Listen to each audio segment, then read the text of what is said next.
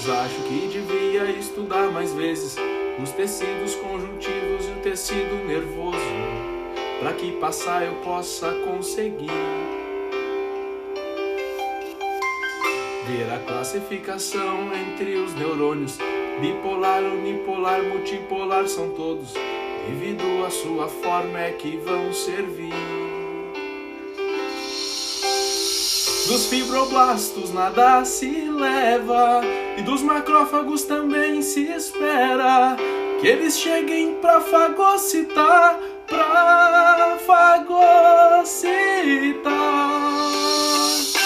Sistema nervoso bateu, periférico e central já deu. O conhecimento agora é seu, no fim só precisa estudar. Sistema nervoso bateu, periférico e central já deu. O conhecimento agora é seu, no fim só precisa estudar.